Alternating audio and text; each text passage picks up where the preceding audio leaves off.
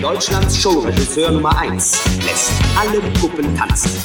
Ein Psychospiel mit Schock. Das neue Meisterwerk eines deutschen Spitzenregisseurs. Ein Wirbel der guten Laune. Ein Film reich an Atmosphäre und Eigenart. Ein Meisterwerk. Demnächst in diesem Theater. Eine neue Folge der Rückblende und wir kümmern uns heute mal wieder um einen deutschen Film, um einen deutschen Unterhaltungsfilm, um einen deutschen Kriminalfilm aus den 60er Jahren und da hatten wir ja auch schon Filme von Alfred Vohrer, Helmut Eschle oder auch Harald Reine und ja, wer diese Namen kennt, der weiß, da würde sich doch Jürgen Roland auch gut dazu gesellen. Da haben wir gesagt, von dem müssen wir doch auch mal einen Film hier besprechen. Und Vier Schlüssel von 1965 ist unser Film heute und das ist auch einer der Lieblingsfilme innerhalb des eigenen Werks von äh, Jürgen Roland, so hat er jedenfalls mehrfach angedeutet. Ja, und vielleicht die Hörer, die auf unseren Podcast eher über so die großen Hollywood-Klassiker aufmerksam äh, geworden sind, die wir ja auch schon besprochen haben, diesen Film jetzt vielleicht noch nicht so kennen, ein Blick lohnt sich, guckt euch den Film an und hört euch dann hier den Podcast an. So viel traue ich mich zu versprechen, dass man, dass man da doch mal einen Blick äh, wagen kann, oder was sagst du, Marius? Ja, definitiv. Also das ist sicherlich ein absolutes Highlight des deutschen Kriminalfilms der 60er Jahre und vielleicht auch darüber hinaus. Insofern, das ist, glaube ich, auch schon, kann man an der Stelle sagen, äh, wie, äh, ein Blick lohnt sich und auch die Folge anzuhören, wird sich sicherlich lohnen und ja, gerade vielleicht auch für die Zuhörer, die den Film, wie du jetzt gerade schon angesprochen hast, noch nicht so kennen und vielleicht die Folge trotzdem schon mal hören wollen, ohne den Film äh, geschaut zu haben, die nehmen wir jetzt am besten direkt mal inhaltlich mit. Ähm, worum geht's hier in dem Film überhaupt? Vier Schlüssel sagt ja erstmal noch nicht gar nicht so viel aus. Ähm, und zwar geht es um eine Bande um den Anführer Alexander Ford, gespielt von Günther Ungeheuer. Und die nimmt den Bankdirektor einer Hamburger Bank namens Rose, gespielt von Walter Riller, und seine Tochter, gespielt von Monika Peitsch, in der eigenen Villa in Hamburg als Geisel.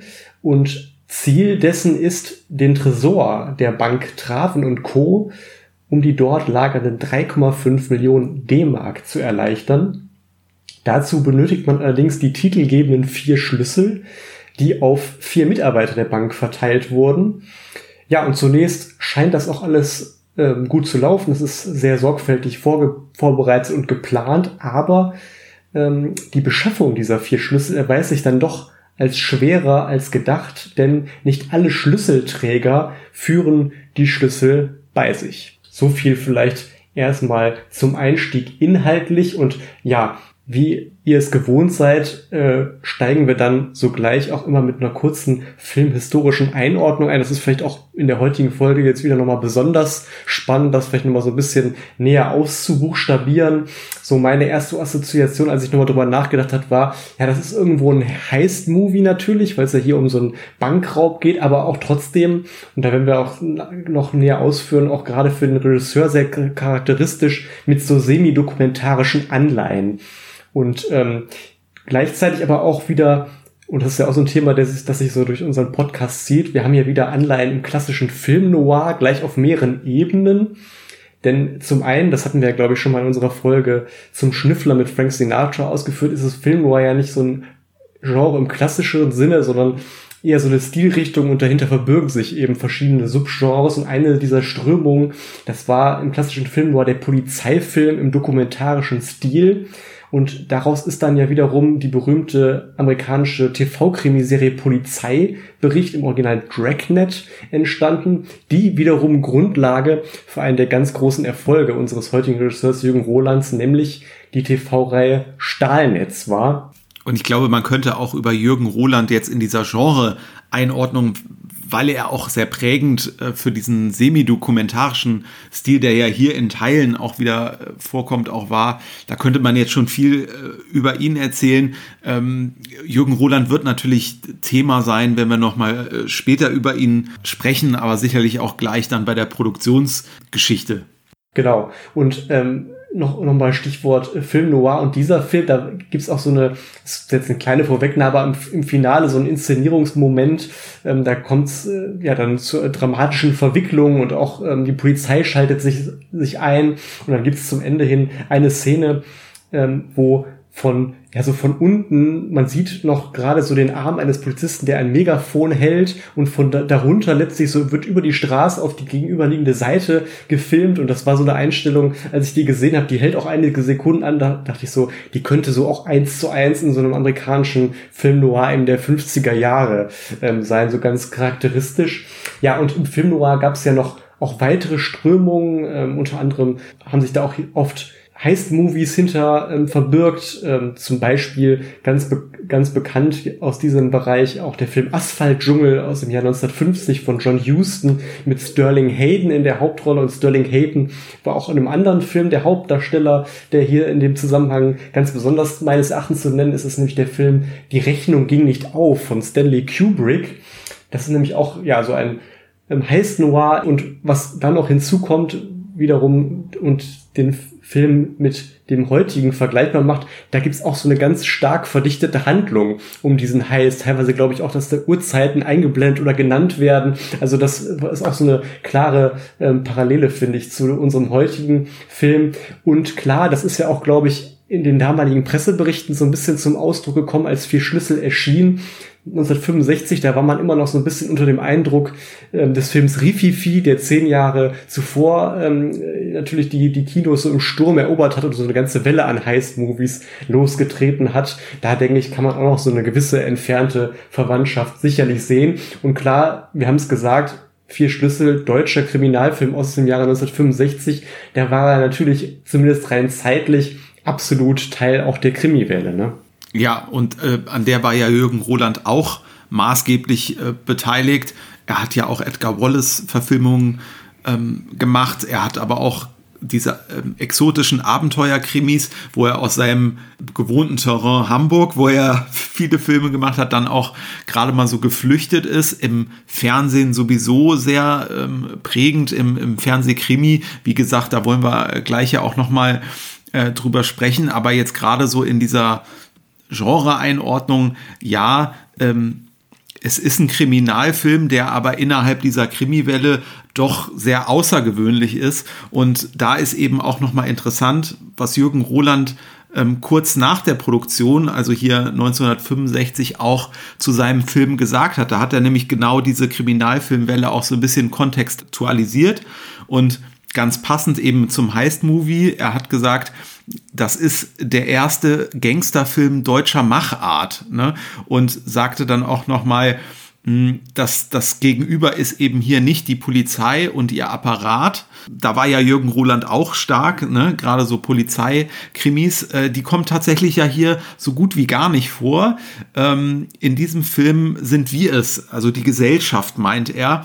Hm, und zumindest spielt er ja auch so mit den Personen wie du und ich ist vielleicht aufgrund der auch ja teilweise des doch sehr reichen Milieus, was man äh, hier hat, vielleicht ein bisschen ähm, viel gesagt, aber äh, es, es gibt jetzt keine Ermittler, sondern tatsächlich es sind Gangster gegen Menschen, die ähm, jetzt äh, mit Kriminellen umzugehen nicht äh, darauf vorbereitet sind, sondern ganz aus ihrem Alltag gerissen werden. Und das ähm, stellte eben Jürgen Roland hier auch nochmal fest er sah sich da schon so ein bisschen im Zeitalter einer steigenden ähm, Kriminalität oder äh, zumindest in, in, der Anzahl von Kapitalverbrechen, vielleicht nicht ganz so auf dem Niveau jetzt wie, äh, wie wir das auch bei Death Wish hatten, was ja da ein ganz extremes Beispiel war.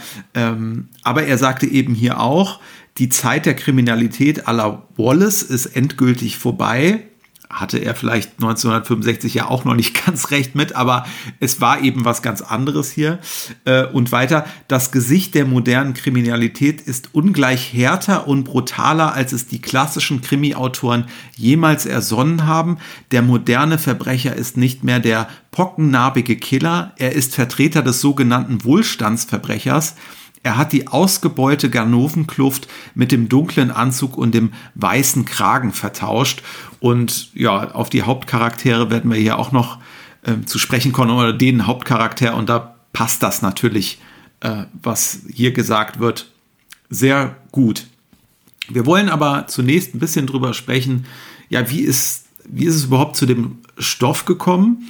Und die Geschichte fängt hier noch mal sehr viel früher als bei Jürgen Roland an.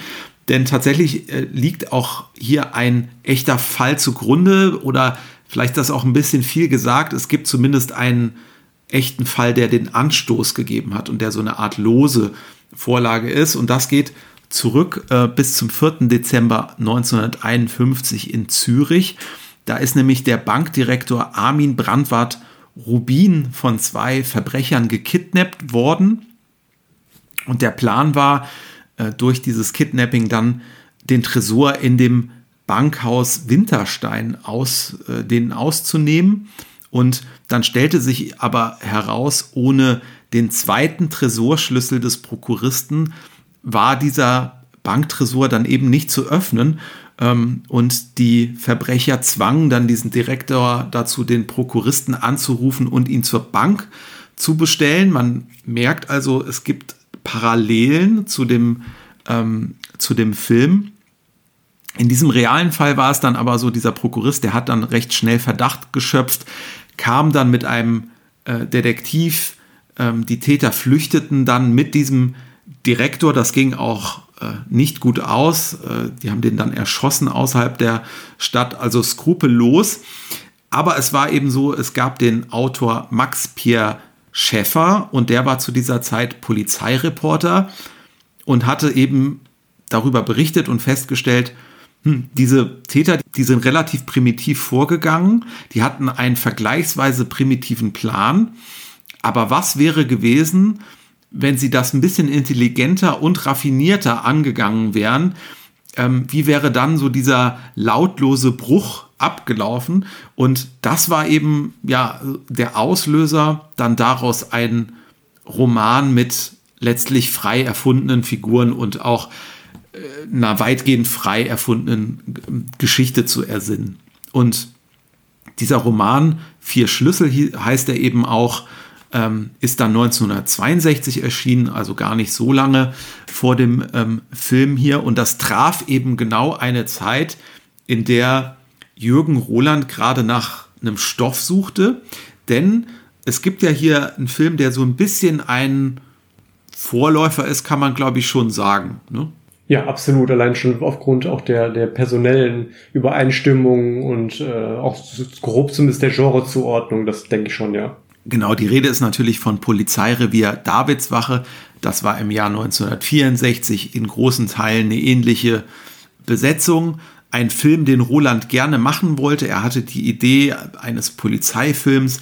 Er hatte mit seinem Freund und auch äh, Stammautoren Wolfgang Menge für sich genommen ja auch eine Fernsehlegende, über die man äh, einen Podcast äh, füllen könnte, vielleicht mal an anderer Stelle.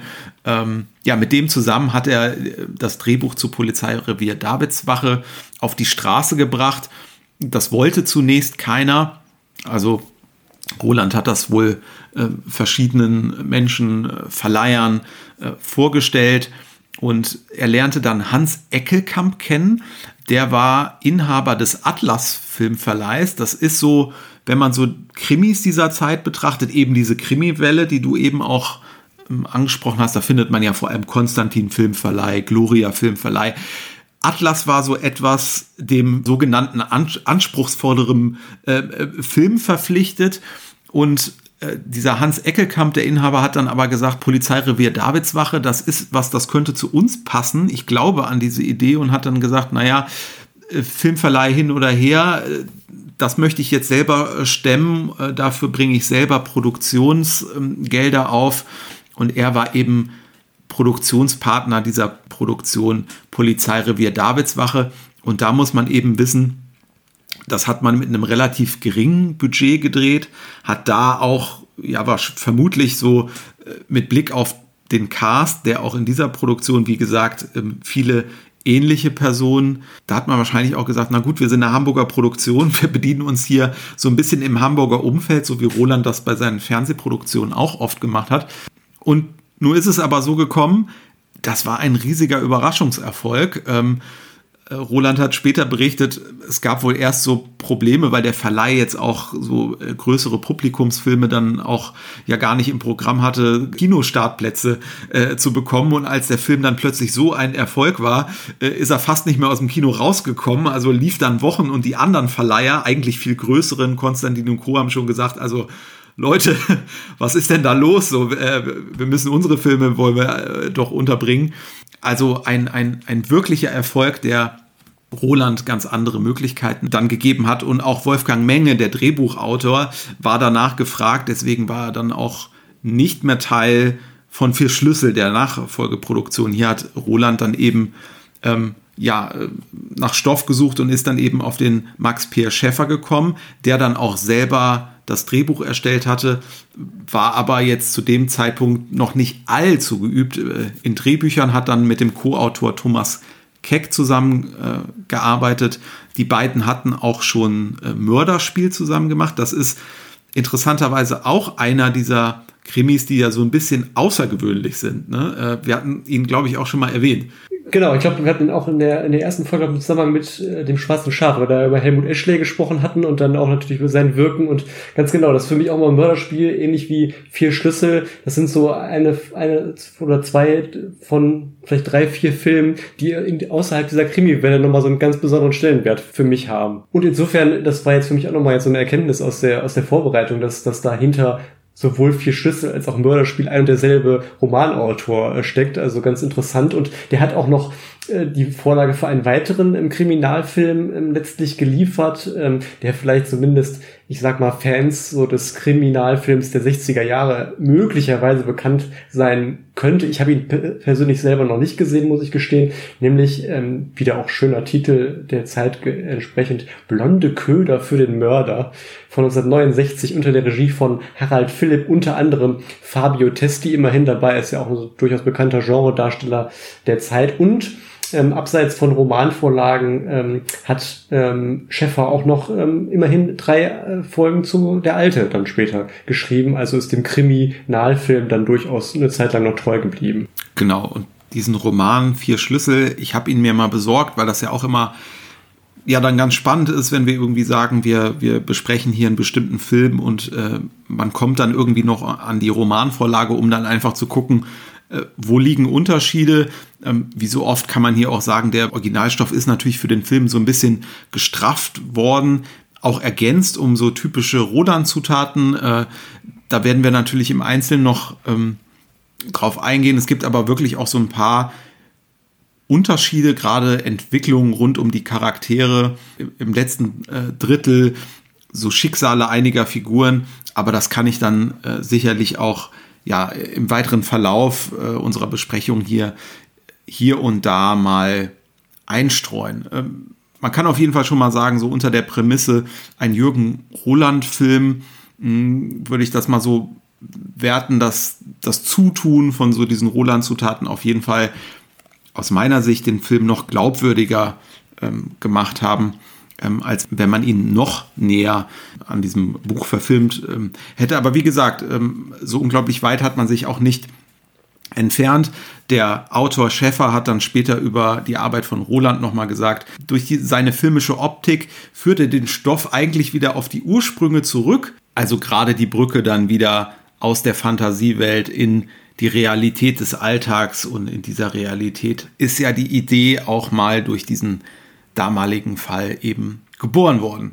Ja, die Produktion ähm, war dann auch am Anfang so ein bisschen aufregend. Die Zeit war dann eben doch schon fortgeschritten, nachdem Roland hier diesen Stoff identifiziert hatte. Dann ging es da natürlich wirklich an die Drehbuchfassung. Die war aber dann wohl noch in Arbeit, als dann der erste Drehtag äh, nahte. Und Roland hat dann später mal gesagt, naja, die ersten Drehtage, die habe er noch so mit dem Roman in der Hand bewerkstelligt, äh, währenddessen die Autoren dann äh, eben noch geschrieben haben.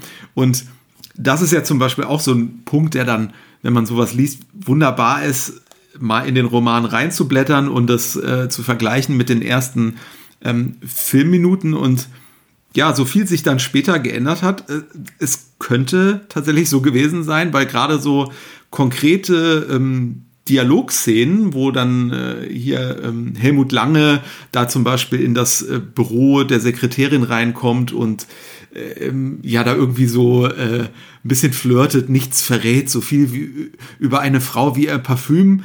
Also das findet man auch tatsächlich hier in den ersten Romanseiten genauso wieder. Ja, und dann will ich vielleicht, ähm, bevor wir dann tatsächlich äh, nochmal explizit zu, zu, Jürgen Roland kommen, nochmal ein bisschen was zu den Drehorten sagen. Und die liegen ja für mich hier als Hamburger vor der Haustür.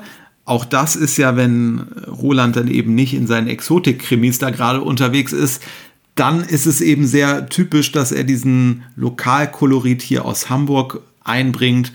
Und es ist diesmal nicht das äh, raue St. Pauli, wo Jürgen Roland ja sonst sehr gerne zu Hause war, sondern ja, wie angedeutet, es ist hier ein bürgerliches Milieu oder man könnte halt schon fast sagen, ja, so Bonzentum, ne? Also die Gangster natürlich nicht, die blicken dahin und wollen da natürlich ähm, sich ja das holen, wo sie glauben, das steht ihnen da irgendwie zu. Aber klar, der, der ähm, Direktor Rose hier von dieser Bank wohnt da ja fürstlich in seiner Villa Rose und die steht äh, tatsächlich in der Elbchaussee in Hamburg. Und da muss man wissen, das ist wirklich so das Villenviertel. Da gibt es ja rund um die Alster allein schon einige ähm, schöne Villen in Hamburg, aber das ist tatsächlich nochmal so, ja, ein bisschen äh, vor den Toren der City eigentlich die Straße, wo dann wirklich so diese Villen, wo noch so ein Kilometer Vorgarten mit Einfahrt und großem Tor ist. Ähm, da wohnen die Wirtschaftsbosse, die ähm, äh, Räderfamilien früher und genau diese Villa, die hier in diesem Film genutzt wurde, ist tatsächlich auch heute noch eine der exklusivsten Immobilien in ganz Hamburg und lustigerweise, wo ich zu diesem Film hier recherchiert habe, sie steht gerade zum Verkauf. Also wenn jemand eine exklusive Villa sucht von den Zuhörern, 33 Zimmer, 1700 Quadratmeter, da kommen nochmal 16.000 Quadratmeter Park dazu. So 15 bis 20 Millionen Euro muss man wohl mitbringen, aber vielleicht hat ja jemand da das Kleingeld auf der Kante, dann kann er da fündig werden. Das Bankhaus, was wir hier sehen, äh, Treven und Co. im Film, das war tatsächlich eine Hamburger Bank, damals die Vereinsbank in Hamburg. Äh, den Standort gab es auch als Bank noch bis 2012, war dann eine Hypo-Vereinsbank. Und dann hat man gesagt, naja, also das sieht man im Film auch ganz schön, diese riesige Schalterhalle, da hat man gesagt, das ist eigentlich so für heutige Bedürfnisse nicht mehr richtig zeitgemäß. Hm. Es hat aber eine sehr prestigeträchtige Lage. Alter Wall ist direkt neben dem Hamburger Rathaus und man kann das, den Gebäudekomplex auch heute noch sehr gut erkennen, so von außen. Im Hintergrund, das wurde alles entkernt und für 300 Millionen Euro neu gestaltet. Auch das weiß man als Hamburger. Eines der größten Bauprojekte, die es hier so in der City gab. Es ist eben sehr zentral. Aber ja, das vielleicht für den einen oder anderen nochmal ganz interessant, weil das so die zwei zentralen Drehorte sind, wo der Film ja spielt, die Villa und das Bankhaus ich möchte jetzt keinen mit allen Drehorten langweilen, aber ich habe mir ja natürlich mal den Spaß gemacht, erkenne ich alle Drehorte, die da noch vorkommen. Und tatsächlich sind, ist es mir fast gelungen, auch anhand der Schlüsselträger die Wohnung von dem Tilo. Das ist äh, an der Mühlenbrücke in der Hamburger City. Dann das Rendezvous von Frau Wohlers, das ist die zweite Schlüsselträgerin. Das ist der Alster-Pavillon am Jungfernstieg. Das habe sogar ich erkannt. ja, und dann gibt es ja den, den Hiss, der gesucht wird. Der wird gefunden an der Trabrennbahn Bahrenfeld. Äh, das Einzige, was mir nicht gelungen ist, ist die Jagdhütte von, dem, von Brenken, aber die steht halt irgendwo im Wald. Schwierig zu identifizieren. Und zu guter Letzt noch, das Atelier ist Studio Hamburg. Das kennen wir schon. Hieß damals äh, auch Realfilmstudios. Äh, da ist ja auch Jerry Cotton teilweise gedreht worden. Und das Gasthaus an der Themse, der Edgar Wallace-Film, den wir hier auch schon besprochen haben. So, und dann wollen wir aber wirklich zu Jürgen Roland kommen. Nur vielleicht schon äh, vorausgeschickt, Fazit folgt ja dann am Ende. Wie ist das ausgegangen jetzt bei diesem Film? Gab sehr gute Kritik auch damals. Äh, Hamburger Abendblatt hat gesprochen von dem großen Wurf und hat gesagt, hier ist eine Mischung aus amerikanischer Härte und Achtung, du hast es eben gesagt, französischem Riffifi entstanden die das Bundesniveau des Films weit hinter sich lässt. Dieser Streifen hat internationales Format. Ja, und das ist ja auch mal das, wonach immer so gestrebt wurde. Ne? Auch bei Edgar Wallace hatte man ja immer mal zwischendurch so diesen Anspruch, dass äh, ein Film von internationalem Format abzuliefern, ist nicht immer gelungen. Jetzt in dem Film ist es offenbar äh, gelungen. Und ja, Edgar Wallace ist ja so ein bisschen das Stichwort. Du hast ja eingangs schon gesagt, wir haben über Alfred Voher gesprochen, über Harald Reidel gesprochen, Helmut Eschle gesprochen. Das waren alles auch Edgar Wallace Regisseure, Jürgen Roland natürlich auch, aber auch allgemein und vor allem, abseits von Edgar Wallace, hatte natürlich als Mastermind hinter Erfolgen wie Stahlnetz, dem Täter auf der Spur und auch später dem Großstadtrevier, ja, äh, absolut seinen Stempel dem deutschen Unterhaltungsfilm und Fernsehen aufgedrückt. Ne? Absolut und äh, gerade Großstadtrevier eine Marke, die bis heute läuft. Also äh, wenn man sich anguckt, wie lange es das schon gibt, ne, das muss man auch erstmal schaffen. Und ja, also ich meine, zu wem passt das Wort Pionier wirklich besser als ähm, zu, zu Jürgen Roland? Ähm, einerseits für den Krimi, äh, generell für den Medienstandort Hamburg, aber auch und ich meine, er hat ja lange bevor er Kinofilm gemacht hat, ähm, seine Karriere begonnen, als Fernsehen entstanden ist. Ne? Also gerade noch im Testbetrieb, ähm, Vorläufer vom NDR, der NWDR, äh, wo er das Programm quasi mit aufgebaut hat. Äh, gerade dann auch äh, zunächst in der Non-Fiction unterwegs äh, war, so Polizeireportagen unter anderem gemacht hat. Das ist eben was, was man dann in seinen Filmen ja auch sehr gut ähm, spürt. Ähm, auch damals hat er ja teilweise schon ins Ausland geblickt. Also man hat durchaus, es ist vielleicht damals nicht so transparent gewesen, aber man hat schon geguckt, was passiert da auf dem amerikanischen Markt. Deswegen gab es ja dann auch so Referenzen an Dragnet. Aber Jürgen Roland ist das dann auch immer gelungen, dass äh, diese Ideen so zu adaptieren oder weiterzutragen, dass da was sehr Originäres und was sehr typisch Deutsches draus entstanden ist. Und ja, all diese Dinge, die er da gemacht hat, Stahlnetz, Täter auf der Spur, du hast es schon gesagt, die stehen ja wirklich äh, für sich, sind alle für sich Kult. Und deswegen ist mir das auch auch echt fast ein Anliegen, dass wir jetzt mal Jürgen Roland ein bisschen besprechen hier auch.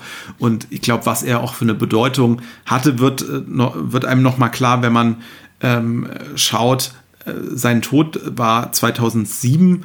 Ähm, da gab es eine große Trauerfeier beim Studio Hamburg, wo er äh, sehr aktiv war, 240 Gäste da, ne? ähm, viele Darsteller aus Großstadt, Revier und Co., Verantwortliche vom NDR, wo er äh, natürlich ein, bis heute ein absoluter Name ist, äh, Intendanten vor Ort, äh, Politiker vor Ort, Bürgermeister, Innensenator, Kultursenatorin. also da ähm, war richtig was los und steht dann auch nochmal dafür, wie er eben Film und Fernsehen geprägt hat. Ja, genau. Und auch wenn man ihn heute, ja, würde ich sagen, im Rückblick eher mit seinen Fernseherfolgen eben insbesondere Stahlnetz verbindet, hat er, und das ist ja auch schon ein bisschen angeklungen, heute auch im Kino ja durchaus seine Spuren hinterlassen, auch abseits von unserem heutigen Film und auch so Filmen wie Polizeirevier, da Witzwache, ich habe es ja auch gerade schon erwähnt, er hat auch Edgar Wallace Filme inszeniert. Das ist ja vielleicht auch äh, gar nicht so die Sparte, mit der man ihn heute so verbindet. Es waren frühe Filme der Reihe. Äh, einerseits der Rote Kreis, aber mit der grüne Bogenschütze eigentlich ja auch so ein absoluter Evergreen, der gefühlt jedes Jahr einmal im Fernsehen noch läuft. Und ähm, dann eben 1964 der schon erwähnte Polizeirevier Davidswache. Wo er, glaube ich, auch so ein bisschen eine Idee aufgegriffen hat, ähm, aus, aus seiner allerersten Kinoarbeit, wo er nicht alleine einen Film gemacht hat, sondern so ein, so ein Episodenfilm, wo unterschiedliche Regisseure teilgenommen haben. Und da hatte er nämlich so eine Hamburg-Episode gemacht, in der die Davidswache auch schon äh, porträtiert wird. Ähm, Wunderland bei Nacht hieß der Film. Er war wohl nicht so ganz zufrieden damit, Er hatte irgendwie gesagt, da kann man mehr draus machen und das war dann eben sein großer Erfolg. Polizeirevier Davidswache und ja, ansonsten haben wir auch schon gesagt, ne, so diese Exotik-Krimis, Hamburg-Krimis, St. Pauli-Krimis, die kommen auch nochmal so auf das Filmkonto dazu. Und ich muss sagen, so abseits der Filmografie, etwas, was ich dann auch immer noch sehr hm, beeindruckend finde, ist so, wie er das Kunststück fertiggebracht hat, sowohl bei der Polizei als auch in der Hamburger Unterwelt ja wirklich Respekt zu genießen. Denn klar ist, er hat mit beiden Seiten da ja wirklich stark auch zusammengearbeitet. Ne? Also er hat hatte hervorragende Kontakte, äh, konnte da einerseits in Polizeiakten recherchieren. Äh, interessanterweise hier ist in, in meiner Nähe ja hier das Hamburger Polizeimuseum, wo man auch von der Davidswache ebenso diese ganzen äh, Tagesprotokolle eingelagert sind. Und da findet man eben auch noch äh, Tagesprotokolle aus der Produktionszeit äh, des Films Davidswache, wo dann eben steht, ja, ähm, heute sind wieder Jürgen Roland und Wolfgang Menge hier und die gucken sich hier mal so ein bisschen um. Also die, die haben sich da wirklich in der Tiefe wie ein Reporter eben damit auseinandergesetzt, bevor sie diesen ähm, Film gemacht haben. Und das ist eben auch auf der anderen Seite so diese ähm, Kenntnis der Kiezgrößen, die hatte er auch und da hat er ja auch durchaus für seine St. Pauli-Filme ja eine Form von Beratung bekommen, dass sie ihm eben gesagt haben, wie läuft es denn da?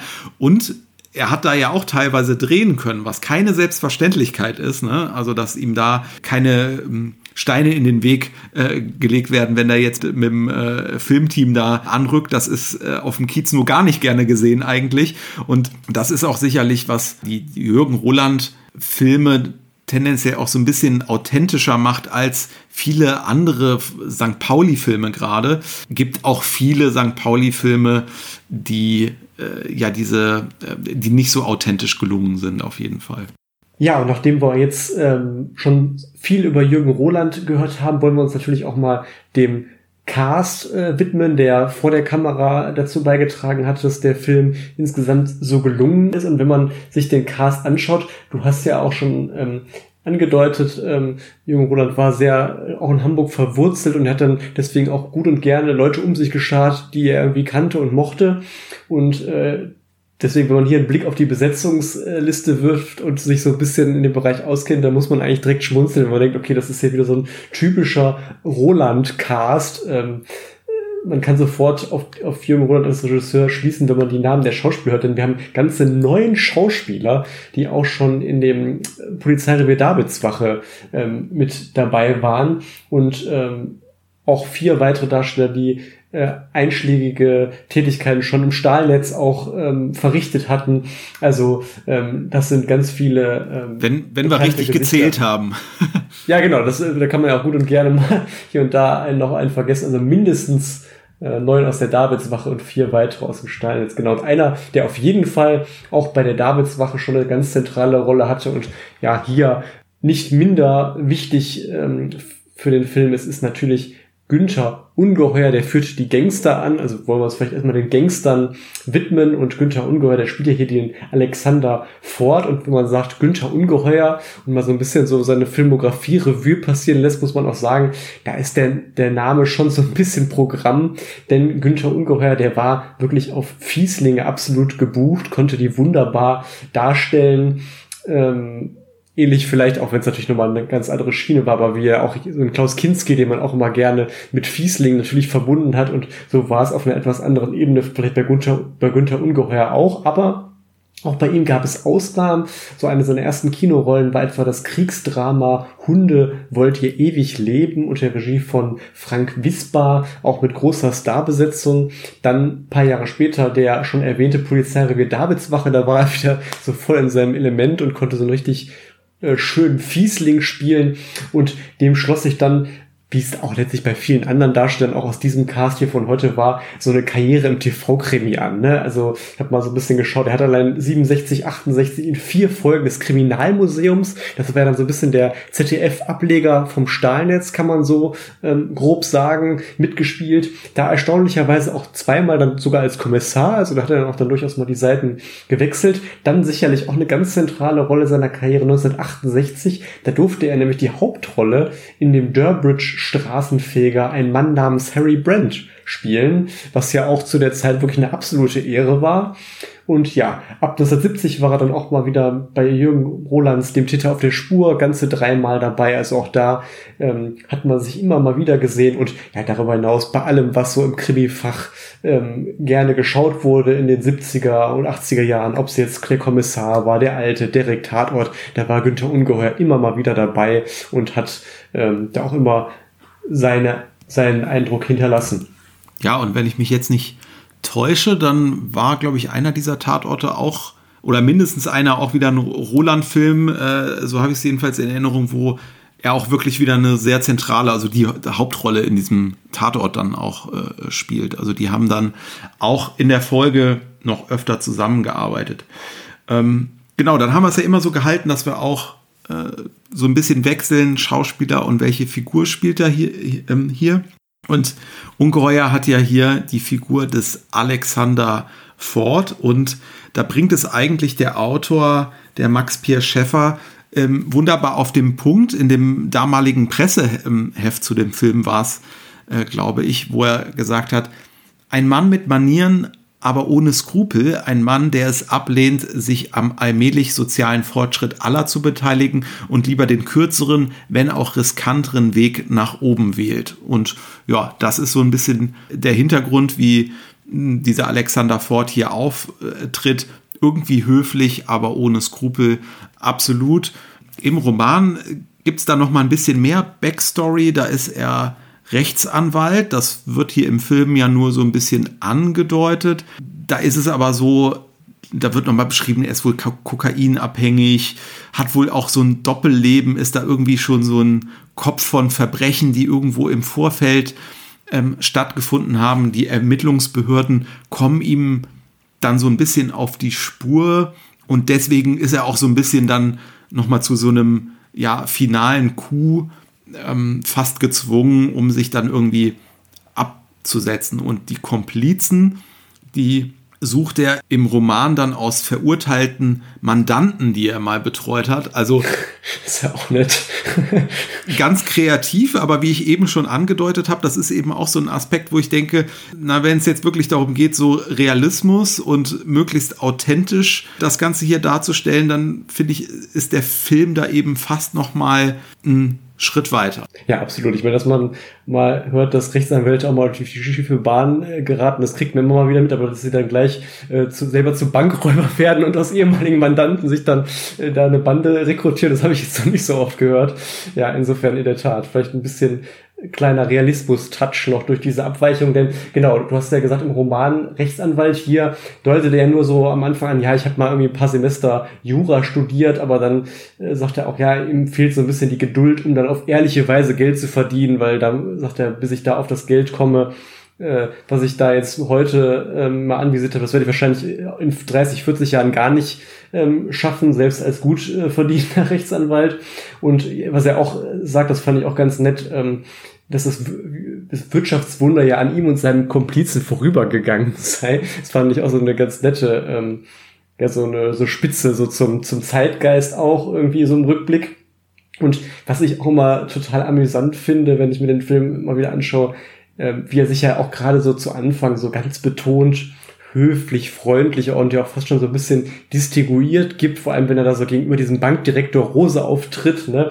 Also ähm, da möchte er, glaube ich, auch so ein bisschen herausstellen, dass er so der Anführer ist und auch so einen gewissen Intellekt irgendwie hat und da vielleicht intellektuell auch sogar auf einer Ebene mit dem Rose agieren kann oder auch mindestens ebenso nett, wie er dann ähm, später bei dem Rendezvous mit dieser Frau Wohlers, einer der Schlüsselträgerinnen, dann ja agiert, wo er sie ja dann ähm, ja, eben abholt, äh, weil er sich eben als ihr Rendezvous da ausgibt und dann unter anderem von sich gibt, glaube, da äh, hebt sie so hervor, dass er auch pünktlich erschienen war. Und dann sagt er so mit so einem ganz milden Lächeln, ja, die Pünktlichkeit ist die Höflichkeit der Könige. Also das ist ja auch jetzt nicht so ein Satz, den man jetzt so, ähm, der jetzt so dem, dem durchschnittlichen Bankräuber so über die Lippen äh, gleitet. Also das finde ich immer so ganz nett, wie der hier so ähm, einerseits charakterisiert wird, aber auch wie Günther Ungeheuer das dann so spielt. Ja. Ähm, was man aber auch äh, dann merkt, so gerade so in den Momenten, wo, wo das Ganze so ein bisschen aus den Fugen äh, gerät, dass er dann natürlich durchaus auch eine andere Seite hat und anders kann. Ähm, auch wieder so ein sehr netter Moment. Da haben wir eine der Komplizinnen, die Franziska, die ja ganz offensichtlich so einen sehr starken Wiener Dialekt hat und die äfft er einmal so ganz schroff nach, wo sie ihn dann irgendwie fragt, ja, können wir es denn überhaupt noch schroffen? Und dann sagt er mir so, natürlich ist es noch zu schroffen. das ist auch so ein Moment, wo ich immer so sehr lachen muss oder auch, wo dann diese, ja, letztlich weitere Panne passiert, wo dann ein Schlüssel in einen Kanal gerät und sie den dann daraus äh, fischen müssen. In dem Zusammenhang ähm, fährt er dann ja auch einen seiner Kumpanen an, der dann gerade so seine Nerven mit einem Stück Schokolade irgendwie beruhigen möchte. Hör doch auf mit der Scholaden Schokoladenfresserei, du beschissst nur noch aus Bauch und Glatze. Also auch ähm, äh, ja durchaus starke Töne, die er da äh, anzustrengen weiß total spannender Charakter, wie es geschrieben ist, aber auch wie er gespielt ist von Günther Ungeheuer. Und ich sehe hier gerade das Zitat von Schäfer geht auch noch mal äh, weiter zu Alexander Ford und das lese ich noch mal vor, weil ich es auch äh, sehr treffend finde. Ford wird zum Prüfstein für die Menschen, denen seine Jagd gilt Sie werden aus der sicheren Verankerung des Alltags gerissen und vor Entscheidungen von tödlichem Ernst gestellt. Ihr Privatleben wird aufgeblättert. Ihr Leben hinter der Fassade offenbart sich.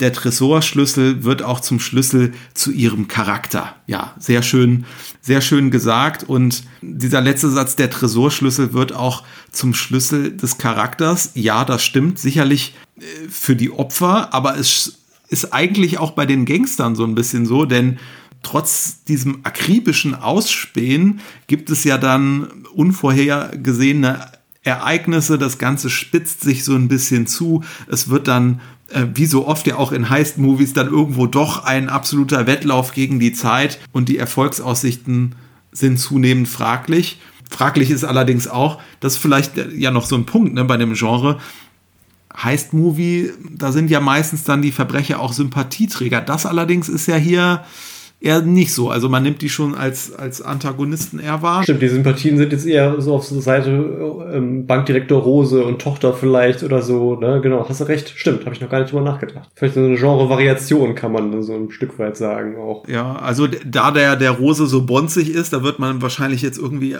ähm, auch nicht Mitleid haben, wenn er ein bisschen Geld verliert, aber die werden ja schon, die werden da ja schon ordentlich äh, auch auch äh, unter Druck äh, gesetzt, ne, mit mit dem äh, mit der Tochter und so. Da, äh, das könnte man dem jetzt wahrscheinlich nicht als Zuschauer. genau. Und ich habe gerade mal nachgedacht, vielleicht auch so ein bisschen beim Heist ist ja auch besonders charakteristisch, dass man schon frühzeitig in die Planung mit einbezogen wird und dann deswegen auch so ein bisschen hofft, dass es klappt, weil man schon genau weiß, was jetzt passiert. Das ist da ja gar nicht so der Fall. Man wird ja auch als Zuschauer relativ überrascht ähm, davon, wie dann die Walter Thriller-Figur in der, in der Villa dann ähm, ja, als Geisel genommen wird und man erfährt ja gar nicht sofort, was da jetzt so genau der Plan ist, sondern erfährt es ja eigentlich auch erst sukzessive mit der Handlung. Das ist vielleicht auch noch so ein Unterschied. Ja, Antagonisten, Protagonisten, jetzt haben wir ja angefangen hier mit dem äh, ähm, bösen Oberhaupt der Verbrecherbande. Vielleicht gehen wir mal ähm, die Gangster ähm, äh, kurz durch, werden jetzt sicherlich auch äh, zu dem einen mal mehr sagen, äh, zu dem, zum anderen weniger. Weil wenn wir uns die Gangster mal angucken, ja, du hast gerade gesagt, ähm, Wiener Akzent, ähm, das ist ja hier die Silvana Sansoni, die mit ihrem Akzent eben auch sehr auffällt.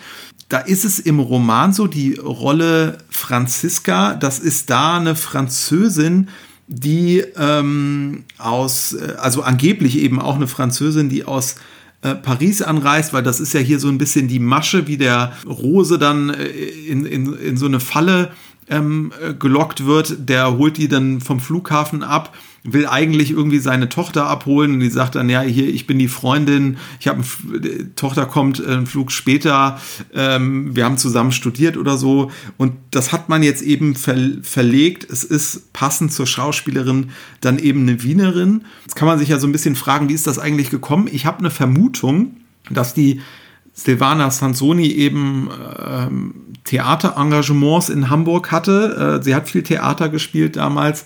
Und dann für die Besetzung der Davidswache, für den Davidswache-Film dann vielleicht deswegen irgendwie ähm, ausgewählt wurde, wenn man äh, sie dann da gepasst hat.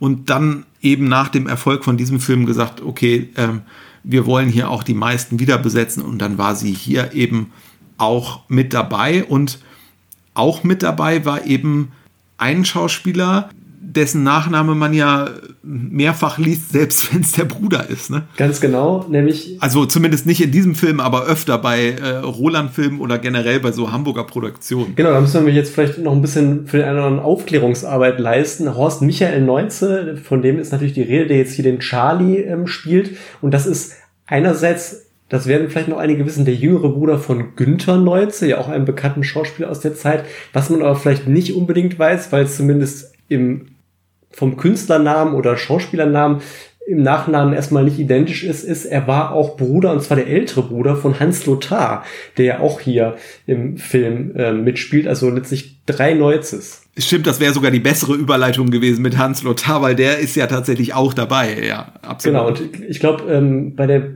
war es nicht sogar auch Polizeirevier Davidswache, das ist der einzige Film, wo sie alle dreimal. Da sind sie alle drei haben. dabei. Genau, richtig. genau. Auf Günther Neutze müssen wir hier heute ähm, verzichten, aber vielleicht mal kurz zu Horst Michael Neutze auch wer sich so ein bisschen mit, mit dem Film- und Fernsehkrimi der Zeit beschäftigt, ein Gesicht, das einem immer wieder begegnet. Er war zum Beispiel in zwei Jerry Cotton-Filmen dabei, später auch viel im, im Fernsehkrimi, natürlich auch wieder bei Jürgen Rolands, dem Täter auf der Spur mit dabei, im Kriminalmuseum, im Tatort, da auch zum Beispiel sogar mal zeitweise Kommissar. Also den hat man über Jahrzehnte immer wieder gesehen. Eine weitere ganz interessante Figur ist ja hier ähm, der äh, Jensen, das ist ja hier so ein, so ein junger Mann, der auch schon eine Vergangenheit in der Bank hat und den die sich die Bande so ein bisschen als Insider, kann man vielleicht sagen, noch heranzieht. Der wird gespielt von Jürgen Dräger, der auch so sehr vielseitig talentiert war, muss man sagen. Ja, klar, man kennt ihn als Schauspieler, auch aus Film und Fernsehen, aber war nebenbei auch noch Sänger, Maler und ähm, Zeichner.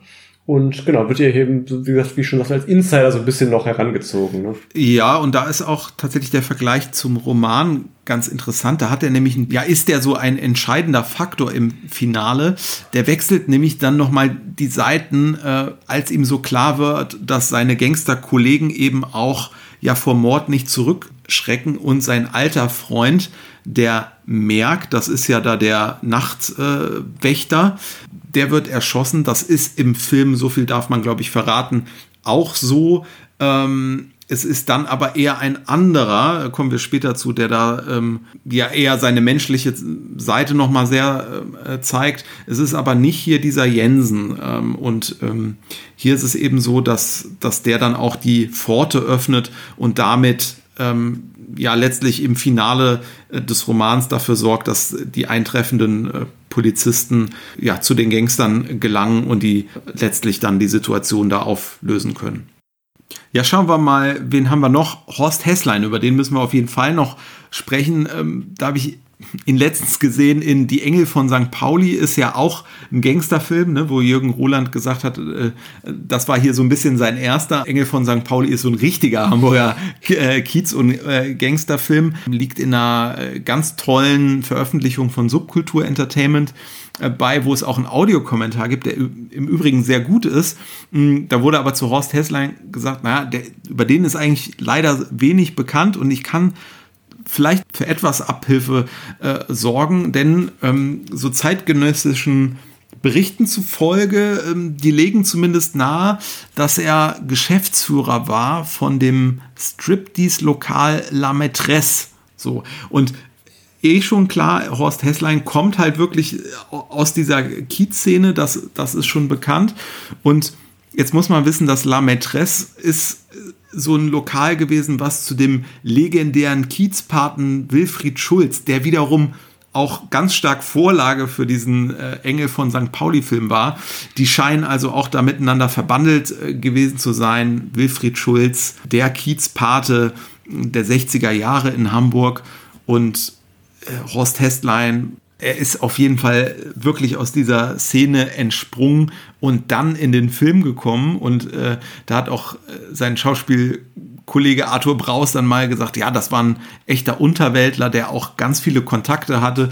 Und er bekam dann irgend bei Jürgen Roland seine ersten Rollen, war dann auch beim Polizeirevier Davidswache dabei und interessanterweise anschließend eigentlich so in Roland-Filmen, wann immer so ein Ganove zur Stelle sein musste, äh, da war Horst Hesslein dann nicht äh, weit weg und in der Folge muss man aber sagen, er wurde hier und da äh, auch von anderen Regisseuren besetzt. Genau, das wollte ich gerade sagen. Also einerseits klar, er, er, bei, bei Roland-Produktion kommt einem immer wieder unter, aber ich finde auch darüber hinaus hat man ihn äh, links und rechts immer mal wieder gesehen. Also es war jetzt wirklich nicht auf Jürgen Roland begrenzt, da ist so eine richtige Schauspielerkarriere nochmal draus erwachsen, ne? Kann man sagen. Ja, und er ist ja auch eine Marke. Also, ähm, Jürgen Roland hat sogar mal in einem Interview erzählt, dass er wohl mal sehr gute Chancen hatte, irgendwie so einen sehr renommierten Nebendarstellerpreis zu bekommen.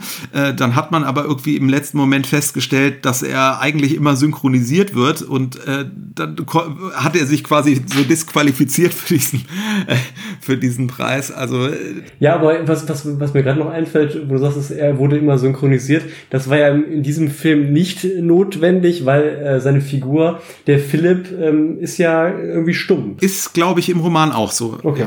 Ja, ich glaube, der letzte, der noch fehlt im Kreise der Gangster, ist der Victor, gespielt von Gerhard Hartig.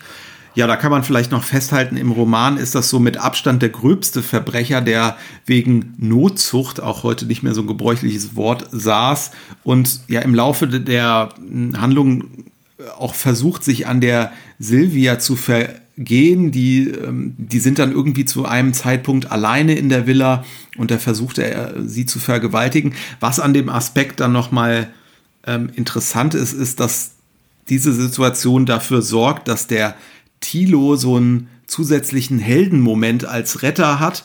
Ähm, das ist im, fehlt im Film. Ähm, genau, aber zu Tilo können wir ja auch gleich nochmal sprechen, wenn wir nämlich ähm, quasi jetzt die Seite wechseln und uns angucken, wer ist da noch bei den Bankangestellten und bei der Familie rund um die Bankangestellten und zur Sprache gekommen ist ja hier schon der Direktor Rose, der wird gespielt von Walter Riller. Ja, den haben wir auf jeden Fall schon mal ausführlicher besprochen bei Ich Dr. Fu Manchu. War bei uns eine Podcast-Folge und ist interessanterweise der Film, der hier auch nur ein paar Monate vorher abgedreht ähm, wurde. Und ich finde, da hast du auch ein paar Punkte ähm, sehr treffend beschrieben. Walter Riller kommt in vielen Kriminalfilmen vor, auch äh, eben in diesen deutsch-britischen Koproduktionen, gerne wie äh, zum Beispiel Fu Manchu. Und du hattest auch gesagt, der strahlt viel Würde aus und oft ist der in so einem Obhutsverhältnis zum ähm, Female Lead. Gerade ne, Karin Dor, ne, da sogar mehrfach auch in den Wallace-Filmen. Und ja, interessanterweise ist es, trifft das auch hier wieder total auf seine Rolle zu. Sehr traditionsbewusst um den Ruf seiner Bank besorgt. Die Tochter ist aber so das einzige neben der Bank, was so das Ein und Alles ist. Und hier kombiniert eben mit so einem, ja, hanseatischen Generaldirektor, das passt wieder wunderbar mit dieser Ausstrahlung, ne?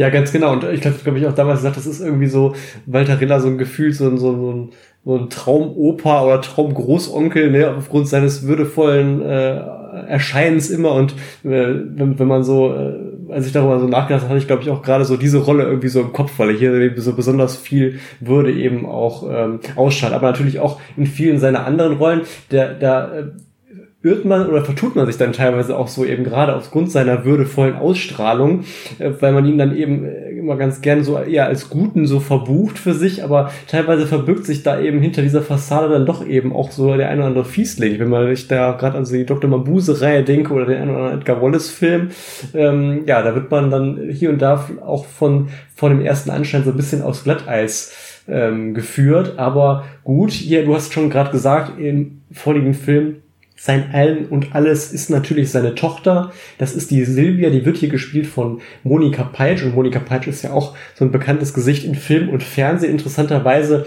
eine Entdeckung von Erik Ode ähm, ursprünglich gewesen. Ich finde auch immer stets unglaublich elegant. Insofern ist sie hier auch eigentlich so das ideale Karin Dor-Substitut. Wenn man jetzt darüber nachdenkt, Walter Rilla sonst immer ein Opus-Verhältnis zu Karin Dor, dann äh, kann sie das hier super, äh, kann sie hier super als ähm, Ersatz äh, fungieren, weil sie eben auch perfekt so die Tochter aus reichem Hause ähm, darstellen kann auf ihrer, aus, aufgrund ihrer Erscheinung.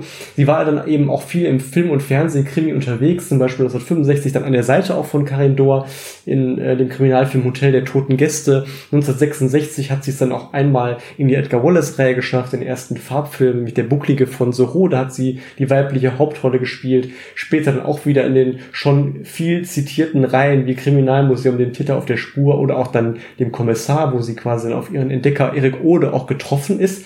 Und was man vielleicht noch herausheben kann, ähm, sie hat dann noch in einer Serie mitgespielt, 1973, 74 mit dem Titel Okay, Sir. Und das war, kann man so sagen, so eine Art Deutsch-Vorwegnahme von Drei Engel für Charlie, was ja auch dann später so ein Riesen-Hit wurde, denn sie hat da zusammen mit Anita Kub so zwei junge Europol-Agentinnen gespielt und ja, so dem Zeitgeist Anfang der 70er entsprechend knallige Outfits, man hat internationale Schauplätze, es war schon ordentlich Budget auch dabei für eine deutsche TV-Produktion, ja, sehr kultige Musik, viele Gaststars, also wenn man da mal reinschauen will, das ist wirklich sowas, was man so heute so äh, neudeutsch so als Guilty Pleasure irgendwie bezeichnet würde, aber ja, so im deutschen Film- und Fernsehsegment nochmal so eine ganz besondere Erscheinung, finde ich. Also lohnt sich ähm, durchaus. Jetzt ist bestimmt nochmal ein guter Tipp äh, für Leute, für die das gut klingt, aber die eben diese Serie noch nicht kennen. Ja, vielleicht ein Aspekt, den man auch nur so nachfühlen kann, dass das irgendwie äh, einen gewissen äh, Witz hat, wenn man sich in der Tiefe so mit äh, Namen wie äh, Jürgen Roland, aber auch zum Beispiel Harald Reine beschäftigt ein Romanvergleich hier nochmal. Da gibt es also am Ende so eine Andeutung. Ähm, sie ist ja im Film wie auch im Roman dann verbandelt mit dem Tilo.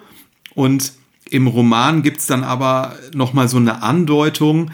Da ist am Ende ja dieses Kind von dem Nachtwächter Merk, was ja praktisch am Ende alleine dasteht, ähm, weil eben dieser, dieser alte Merk, der für das Kind dann sorgt, ja da nicht so einen guten Ausgang hat. Und nun wird also im, im Roman so ein bisschen so eine Andeutung gemacht, äh, dass die, dass sie zusammen mit Thilo das Kind so in, in Fürsorge nehmen könnte. Und äh, da musste ich so ein bisschen schmunzeln, weil ich so dachte, okay, wenn das ein Harald Reinl-Film äh, geworden wäre, so das wäre so ein klassisches Abschiedsbild. Die, die, die gehen so zu dritt mit dem Kind irgendwie noch so durch den Park oder so, ähm, weil das ist ja so dieses typische heile Welt Abschiedsbild, was Harald Reinl äh, selbst im, im, im dunkelsten Krimi dann am, am Ende noch mal hinten dran gesetzt eben. Ich wollte gerade sagen, so die Familienidylle vom Naturpanorama, das hat man sich sehr schön vorstellen können. Ja, absolut. Ja, genau, da hast du jetzt gerade den, den pa ihren Partner schon angesprochen, ähm, den Tilo, gespielt von Helmut Lange, wo ich auch denke, wenn man sich den Film ansieht, von der Rolle her fast schon recht klein für so einen Darsteller von seinem Format, spricht vielleicht auch wieder so dafür, dass Jürgen Roland eben so ein gutes Verhältnis zu vielen Darstellern hat und die dann ihm vielleicht auch so eine Art Gefallen getan haben oder gesagt haben, auch der Jürgen Roland macht einen neuen Film, spiele ich da auch nochmal mit irgendwie. Ähm, denn wenn man sich so anschaut, Helmut Lange war ja auch extrem populär in Film und Fernsehen. Ihm wurde auch die große Ehre zuteil, ähm, als erster Stahlnetzermittler quasi in die Fernsehgeschichte einzugehen. 1958 in der Episode Mordfall Oberhausen. Da hat er den ersten ja, Ermittler eben gespielt. 1961 ähm, kreuzen sich dann schon die Wege mit Walter Riller in dem Edgar Wallace Film Der Fälscher von London. Da hat ja Helmut Lange ja auch die Hauptrolle gespielt. Eben habe ich schon erwähnt, bei Günther Ungeheuer große Rolle in einem Durbridge-Mehrteiler. Ähm, das hat Helmut Lange auch geschafft, sogar in dem wahrscheinlich bekanntesten von allen Durbridge-Mehrteilern, nämlich Das Halstuch 1962. Ich glaube, bis heute der erfolgreichste Fernsehfilm aller Zeiten. 1969 gab es dann noch die mehrteiligen Lederstrumpf-Erzählungen, wo er auch ähm, nochmal einen weiteren Popularitätsschub bekommen hat. Und dann fand ich noch ganz interessant, bei Joachim Fuchsberger haben wir es ja auch erlebt, dass er dann später so zum Showmaster wurde und so ein bisschen die Seite gewechselt hat. Und das hat Helmut Lange dann auch mal gemacht. Er hat nämlich über mehrere Jahre die Filmquiz-Sendung Kennen Sie Kino äh, moderiert und dann auch für die ja auch heute noch verlegte Zeitschrift Cinema dann wohl auch so eine Rubrik oder Artikel geschrieben. Fand ich noch so ganz interessant. Ja, nicht nur ähm Teil des Kinos, sondern offenbar selber auch daran interessiert. Also genau. äh, wäre wahrscheinlich auch jemand ge gewesen, den man äh, gut als Gesprächspartner in einem äh, Podcast äh, haben könnte, wenn es uns da schon gegeben hätte. genau, genau. Oder Ein paar Jahre zu spät. ja, äh, genau. Und zu seiner Rolle Rolf Thilo, da habe ich ja gerade schon gesagt, also im, im Roman, da gibt es da halt nochmal so einen Heldenmoment. Dadurch fehlt er beim Finale in der Bank, weil er dann aber, er wurde da irgendwie in so einem Bootshaus an der Villa ähm, gefesselt, gefangen genommen, kann sich dann da befreien und sorgt dann aber dafür, dass er da äh, seine äh, Silvia vor einem Übergriff von diesem Viktor eben retten, retten kann. Also da merkt man, hatte ich eingangs gesagt, hinten raus, letztes Drittel, da gibt es dann doch noch mal so mh, hm, einige Änderungen bei äh, den Verläufen der Handlungen, aber auch gerade ähm, bei den Schicksalen, die es dann hier zu den verschiedenen Charakteren so gibt. Genau, ansonsten habe ich schon gesagt, die Figur ist gar nicht so groß. Was mir so ein bisschen eingefallen ist, auch bei, der, bei seiner Einführung, dass er so ein bisschen, ja, leicht übermotiviert, übereifrig wirkt, will sich vielleicht auch gegenüber seinem, ja, Schwiegervater in Spee dann so ein bisschen beweisen. Da gibt es am Anfang ja diese Szene, wo ich glaube, das ist dieser Herr Berg, ähm, sich ja mit ähm, der Hans-Lothar-Figur dann auch so ein bisschen Smalltalk-mäßig über das ähm, anstehende HSV-Spiel so ein wenig unterhält und ja, da wird er so relativ schroff dann auch von dem Tilo ähm, zurechtgewiesen. Das bekommt dann eben die Walter Riller-Figur, der Bankdirektor Rose mit und erkundigt sich, sich dann so bei dem Tilo, ja, was war denn da überhaupt? Und als, als er ihm das dann so erklärt, sagt er nur so, na ja, da sieht man schon so diese Altersmilde oder diese altersmäßige Gelassenheit und ihm gegenüber Tilo scheint so eben noch, ja, hat noch so seine Karriere vor sich und schießt dann vielleicht hier und da auch so im Zwischenmenschlichen vielleicht noch so übers äh, Ziel hinaus. Genau, dann Paul Edwin Roth ist ja auch jemand, der immer wieder mal gerne so in einem Krimifach eingesetzt wird, spielt hier die Figur Konrad von Brenken. Mm, das ist ja hier so ein bisschen, ja, der vermeintliche Saubermann, so wird er so ein bisschen ähm, eingeführt, ähm, trägt sich eine Zeit lang, dann wird klar, so sauber ist das äh, ja nicht. Ähm, zumindest gibt es ja äh, eine Affäre, äh, die er hat, eben äh, mit der ähm, Irene Quinn. Äh, das ist ja da die Sekretärin gespielt von Ellen Schwiers. Ähm, das ist im Roman auch nicht anders, wobei es auch da wieder so ein bisschen mehr ähm, Backstory gibt. Äh, da ist es nämlich so, dass der Direktor Rose schon auch so damit liebäugelt, hm, warum ist denn nicht lieber der, äh, der saubere Herr van Brenken ähm, so der, der potenzielle Schwiegersohn. Auf der anderen Seite ist es aber so, dass die Affäre dann mit der Sekretärin ist nicht so die erste, äh, sondern das ist wohl so eine Masche von ihm, äh, die er schon diverse Male mit irgendwelchen Angestellten dieser Bank hatte. Und was nochmal so mit Blick auf die Handlung besonders spannend ist, man erfährt da, dass er den Jensen, da hattest du ja schon gesagt, das ist ja so ein bisschen der Insider, da erfährt man im Film aber eigentlich nur, naja, gut, den, den haben sie halt irgendwie so rangeschafft.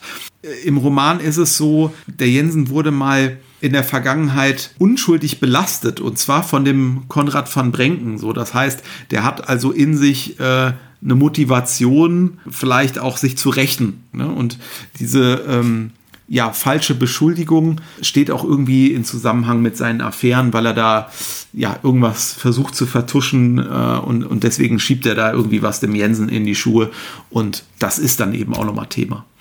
Ja, und äh, die Sekretärin und Angestellte, mit der ähm, von Brenken jetzt aktuell ähm, eine Affäre hat, äh, das ist ja die Irene Quinn, gespielt von Ellen Schwiers. Und Ellen Schwiers ist ja auch, glaube ich, vor wenigen Jahren verstorben, ähm, war die Mutter von Katharina Jakob, die viele vielleicht aus dem Bullen von Tölz über viele Jahre kennen. Und bei Ellen Schwiers muss man sagen, ja, auch wieder absolut beeindruckend, fast 70 Jahre überspannende Karriere in Film und Fernsehen. Da kann man jetzt auch gar nicht auf alles näher angeben. Vielleicht noch mal so ein Anspieltipp, weil es auch wieder eine, eine Schnittmenge mit einem weiteren Darsteller aus unserem Cast gibt, ist vielleicht der Film Der letzte Zeuge von Wolfgang Staute.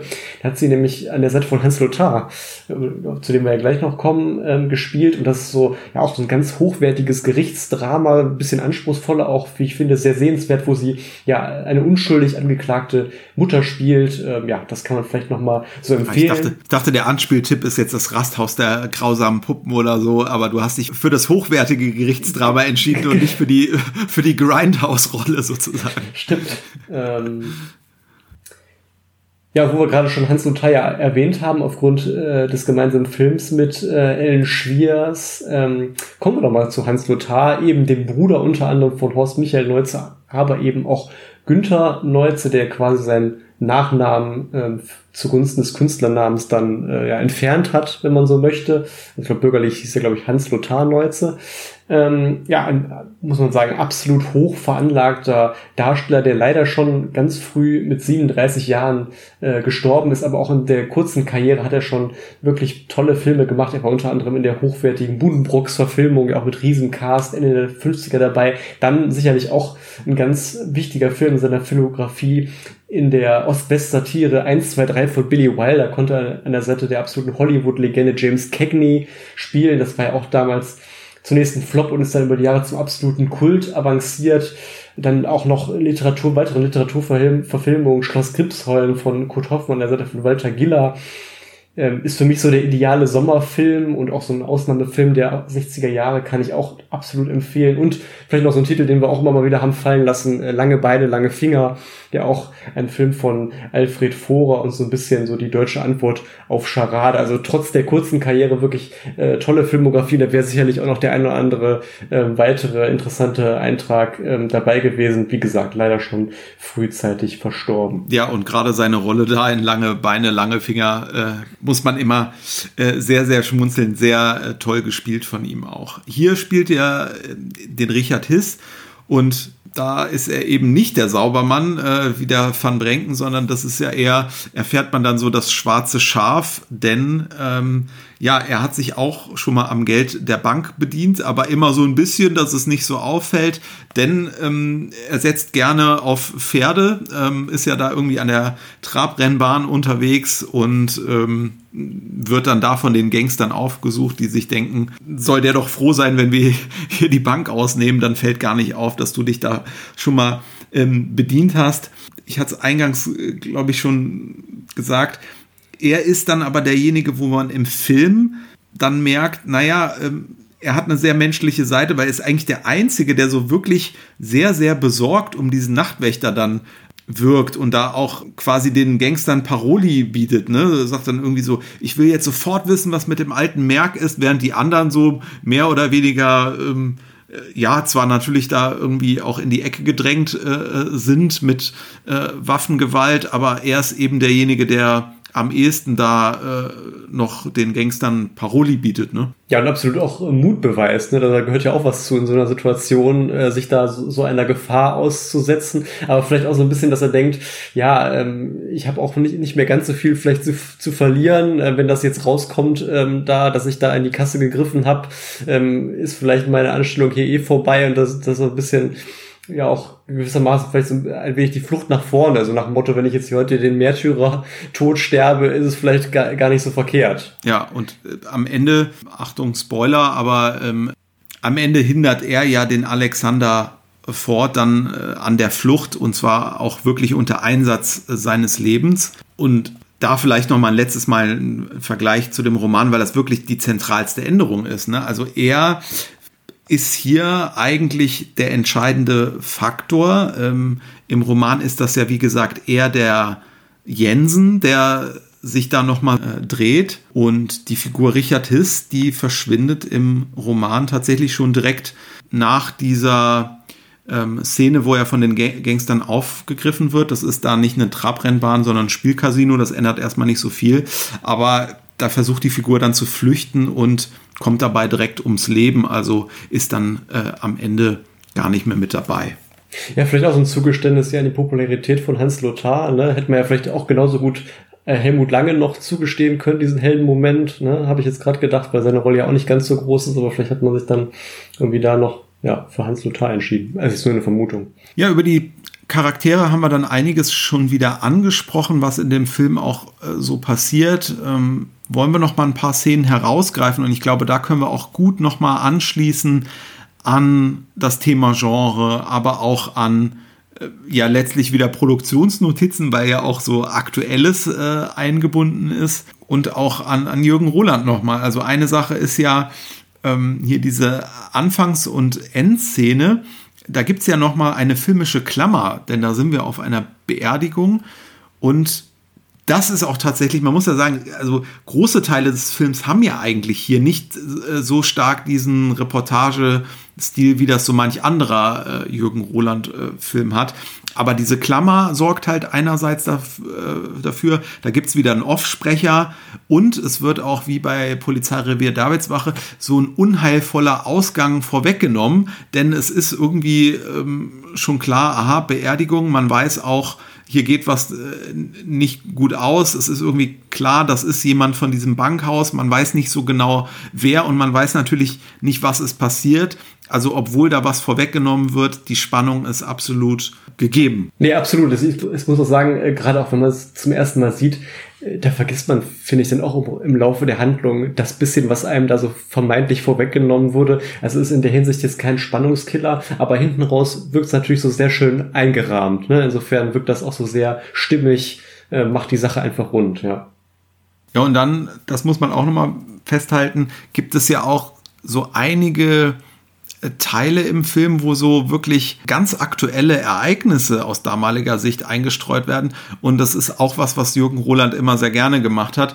Hier kann man es ja teilweise auf den Tag genau feststellen, weil es so große Ereignisse sind, die man auch heute äh, noch gut nachvollziehen äh, kann. Ankunft der Rolling Stones am Flughafen Fuhlsbüttel. Da sind so, ja, Editorial äh, irgendwie ähm, eingebunden in den Film und da kann man eben äh, das war natürlich hier ein Happening in Hamburg, kann man äh, heute noch äh, gut nachrecherchieren. Das war der 13.09.1965 und auch das Fußballspiel HSV Mönchengladbach ähm, vom 18.09.1965. Ja, das wird auch keiner so schnell vergessen haben. Äh, das ist nämlich 5 zu 0 ausgegangen, wohlgemerkt für den HSV gegen Mönchengladbach. Das ist auch aus heutiger Sicht. Ich wollte gerade sagen, heute wäre es im Zweifel eher umgekehrt wahrscheinlich, ja. ohne jetzt den HSV-Fans zu nahe treten ja. zu wollen. Äh, ja. Absolut. Und dann gibt es auch noch Wahlwerbung. Ne? Bundestagswahl war 1965 ja auch. das, das finde ich auch mal total nett. Da kommen ja auch dann so richtig, also einerseits man sieht die ganzen Plakate, das ist natürlich immer interessant, aber auch diese Wahlwerbung, die da eingeblendet wird, wo dann irgendwie gesagt wird, ja, irgendwie, wir sind doch über, über die all die Jahre mit Ludwigs R als CDU wirklich immer gut gefahren und irgendwie so wird auch so ein Lied angestimmt das finde ich irgendwie auch mal nochmal so besonders nett, wenn man so ein bisschen da so ein bisschen was aufschnappen kann, wie so damals Wahlwerbung einfach auch gemacht wurde. Ja, es gibt sogar noch mal ein paar James Bond Vibes, ne? Richtig, denn wir bewegen uns ja im Jahre 1965 und das war ja dann äh, ein Jahr nach dem großartigen Erfolg auch von Goldfinger und ähm, einer der, ähm, über den haben wir im Podcast hier auch schon gesprochen und natürlich auch über die Figur Oddjob, äh, den Handlanger von Goldfinger, der äh, von Harold Sakata ähm, ganz ikonisch ja auch gespielt wurde. Und ähm, ja, was der auch einerseits der Film, aber auch ähm, die Figur damals für einen Hype noch ausgelöst hat, das kann man ja auch, finde ich, an dem Film ganz gut sehen, weil der offensichtlich da damals ähm, dann eben seinerzeit auch nochmal so einen Fernsehauftritt irgendwie im deutschen Fernsehen hatte, weil das wird dann eben auch kurz eingeblendet, wie er da mit so einem Moderator zusammensteht, der ihn eben als, als Darsteller aus dem äh, Goldfinger-Film ähm, vorstellt. Finde ich auch noch so ein ganz, ganz netter Randaspekt, ja. Ja, auf jeden Fall. Und das sind dann eben so die Elemente, dieses aktuelle, äh, diese Klammer Anfang und Ende, die dann diesen Reportagestil mit sich bringen. Ansonsten hat man Reportage nicht, aber man hat eben viel Realismus und da ähm, äh, oder vermeintlichen Realismus und das kommt auch noch mal durch so Aspekte. Ja, Hamburger Schauplätze haben wir äh, eben schon präsentiert, wo da so gedreht wurde, aber das ist eben durch diese, uh, das passiert hier vor der eigenen Haustüre, das bringt ja auch nochmal eine Spannung fast, ne? so ein bisschen dieser Aktenzeichen XY-Effekt. Aha, die Gangster, die sind ja nicht im, in einem Fantasie-London unterwegs, sondern das passiert hier, ähm, es könnte auch so meine Bank sein, so nach dem Motto. Dann diese protokollartige Struktur, wie man sie auch bei den Heist-Movies äh, gerne hat. Ne? Alles passiert hier so während einem Tag und einer Nacht. Und es gibt auch keine Nebenhandlungen. Ne? Also ähm, man konzentriert sich wirklich auch in der filmischen Auflösung eigentlich auf die Gangster. Man ist ähm, ständig bei denen. Und ganz gegensätzlich eben dann zu, den, zu der sonstigen Kriminalfilmwelle ein wirklich spärlicher, sparsamer Einsatz von Effekten und auch von Musik. Ja, total. Also ich muss auch ähm, sagen, wenn wir auch immer über Musik sprechen ähm, im Rahmen der hier der Filme, die wir hier thematisieren, und da hätten wir jetzt zum, zu, zu diesem Stichwort Musik und dem Film wäre mir jetzt so gar nichts eingefallen, weil da irgendwie gar nichts hängen geblieben ist, ehrlicherweise. Es gibt irgendwann diesen Moment, wo die das erste Mal in diesen Tresorraum reingehen. Da gibt es mal so eine so ein bisschen Spannungsmusik, die da kommt. Und es gibt ja hier jemanden, der auch verantwortlich ist für die Musik. Das ist Konrad Elfers, aber ganz ganz großer Faktor ist das hier nicht. Wobei man sagen muss, ich habe mich gewundert, Konrad Elfers ähm, hat 1966 auch die Musik zu Finale in Berlin, also dem äh, Nachfolgefilm dann in der äh, Ipcris äh, Palmer-Serie ähm, beigesteuert, haben wir ja auch hier schon im Podcast gehabt. Also das ist auch wieder so ein Ding, wo ich gedacht habe, direkt ein Verweis äh, von vier Schlüsseln auf auf diesen Michael Caine-Film. Äh, aber so kurz ist dann wieder der Weg. Ähm, wie gesagt, ganz klar hier sehr zurückgenommen der Musikeinsatz und dann glaube ich, ja, können wir es auch dabei belassen, was, was die Musikbesprechung angeht, jetzt in dem Podcast. Genau, was vielleicht noch mal ein ganz interessanter Aspekt ist, den wir auch schon ein bisschen angedeutet haben, wie wird im Rahmen des Films dann noch Spannung entwickelt, weil zunächst läuft ja alles so sehr reibungslos auf, die Geiselnahme, auch die ähm, Entführung dann noch von Monika Peitsch und so, dass das, das scheint alles ja zu wuppen und dann ähm, häufen sich aber doch so ein bisschen die Pannen. Und dadurch wird ja dann auch, wie gesagt, die Spannung nochmal entwickelt. Und das ist eben zum einen dann ähm, der Moment, wo ähm, Monika Peitsch mit der Franziska dann die Wohnung von Thilo aufsucht, um dort den ersten Schlüssel ähm, rauszuholen. Und ich glaube, Monika Peitsch ist dann, die dann ähm, den Schlüssel in den Alsterkanal wirft. Das ist so ein bisschen die erste Panne, wo man dann so ein bisschen braucht, um in den Schlüssel zu gelangen. Dann der, einer der weiteren Schlüsselträger ist ja der Herr van Brenken, der sich ja dann mit seiner Sekretärin ähm, ja, in seinem Jagdhaus ähm, äh, befindet und da auch äh, ja nicht so schnell rauskommt, weil er eben, ja, muss man zu sagen, er weiß dann in dem Moment oder er merkt relativ schnell, dass auch sein Chef, der Bankdirektor Rose, vor der Tür steht und eben nicht nur Gangster. Und gerade vor dem Rose möchte er sich jetzt auch vielleicht im Hinblick auf möglichen Aufstieg noch innerhalb der Firma jetzt nicht ähm, da ähm, entlarven, dass er da jetzt eine Liebschaft mit seiner Sekretärin hat. Und das finde ich auch nochmal so ein, so ein ganz interessanter Moment, wenn man auch diesen Dialog zwischen ihm Van Brenken und seiner Sekretärin sieht, wo er ja dann auch so vorhält, so, ja, wenn ich hier noch was werden will in der Bank, da braucht man einen einwandfreien Charakter, einen tadellosen Leumund und dann finde ich auch nochmal so klar wird, so diese Fassade, die dann so eine Hamburger Bank hat und Schein und Sein. Ähm, und man merkt eben auch, äh, da, um, um diesen Schein zu wahren, ist er offenbar sogar bereit, das Leben seiner Geliebten da zu opfern, weil selbst als sie da eben Gas hineinlaufen lassen in die Wohnung, äh, in diese Jagdhütte, ähm, ja, ist er immer noch nicht bereit, ähm, den Schlüssel so ohne weiteres ähm, zu geben. Und da fand ich auch außen noch ein, wieder einen sehr, sehr schönen Dialog zwischen Rose und dem Ford, weil der Rose dann nämlich sagt, als, als der ähm, von Brenken, der erst nicht reagiert auf das Klopfen und Rufen, ja, vielleicht ist er auch im Wald, der ist nämlich Jäger.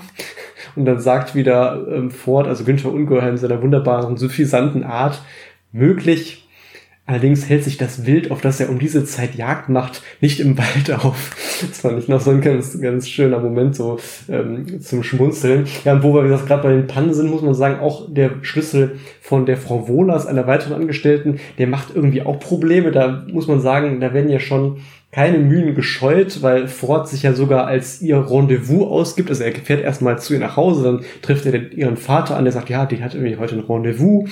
Und äh, das gibt ja auch schon nur so sehr widerspenstig Preis. Der muss ihn erst überreden. Dann fährt er extra zum Rendezvous hin und äh, fährt sie dann sogar noch zur Villa Rose und im Endeffekt kommt raus, sie hat den Schlüssel gar nicht bei sich. Also irgendwie alle Mühen, die da ähm, ähm, vollbracht werden, erstmal umsonst.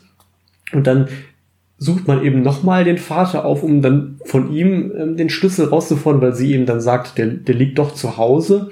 Und das ist so ein Moment, wo ich so ein bisschen ähm, überlegt habe, weil ähm, der Vater, gespielt übrigens von Josef Offenbach, ähm, sich dann doch so sehr widerspenstig zeigt und den Schlüssel dann partout nicht rausgeben möchte, im Endeffekt sogar flieht und sich dann auf dieser Flucht erschießen lässt, wo ich mich dann gefragt habe, okay, ja, klar, seine Tochter arbeitet bei, der, bei dieser Bank, die hat auch eine ziemlich verantwortliche Position und er will natürlich irgendwie nicht, dass, dass diese Bank da jetzt ausgeräumt wird, aber andererseits äh, würde ja jetzt keiner der Tochter irgendwie einen Vorwurf machen, wenn jetzt sie oder er dann unter Waffengewalt oder wie auch immer den Schlüssel herausgibt. Also da habe ich mich so ein bisschen gefragt, was da jetzt so die, die tiefere Motivation für ihn ist, da jetzt sogar sein Leben irgendwie aufs Spiel zu setzen. Das bleibt so ein bisschen dunkel, aber vielleicht so ein bisschen aus, aus, der, aus dem Affekt heraus, irgendwie Überforderung mit der Situation. Wollte ich gerade sagen, vielleicht ist es gar nicht eine tiefere Motivation, sondern eher so, äh, so ein Eifer aus dem Affekt heraus dann irgendwie, also ich glaube,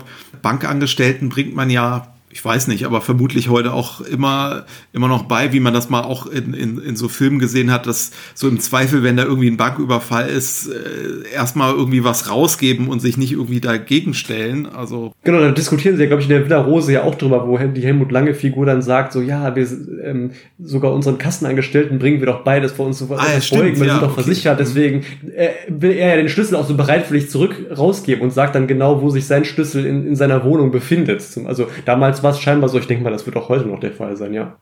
Ja, so viele Kritikpunkte sind jetzt bis jetzt äh, nicht angeklungen. Das sagt ja auch schon was ähm, aus. Ich glaube, es ist auch deutlich geworden, dass wir den Film beide sehr mögen. Äh, wahrscheinlich fällt auch das Fazit dann ähm, ähm, ähnlich aus. Ist ja, glaube ich, auch schon angeklungen, so eine Bewunderung für das Werk von, von Jürgen Roland. Ich überlasse das Fazit dir. Ich, was sagst du unterm Strich? Ja, also wenn ich halt auch an das anknüpfe, was damals in dem Medienecho oder dem Presseecho so rausgekommen ist, dass man hier so ein Film von internationalem Format ähm, ähm, geschaffen hat, muss ich sagen, kann ich mich absolut anschließen. Also für mich ist, ist der Vier Schlüssel eine absolute Ausnahmeproduktion, so auch im, im Kriminalfilmfach aus dem äh, deutschen Kino der 60er Jahre, der sich, wie gesagt, auch mit internationalen Produktionen definitiv messen kann.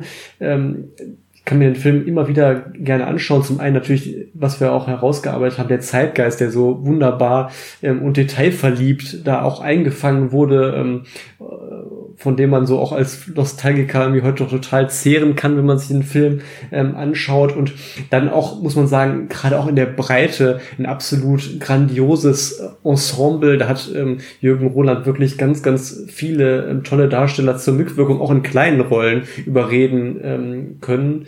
Und ähm, wer so ein bisschen heraussteht, das haben wir, glaube ich, auch schon gesagt, ist Günther Ungeheuer, der für mich so äh, ja, die, die, die Leistung seiner Karriere vielleicht sogar abliefert. Also ganz, ganz großartig, wie er hier diesen, auch wie facettenreich er diesen, diesen Alexander Ford ähm, darstellt. Auch das auch absolut internationalem Niveau.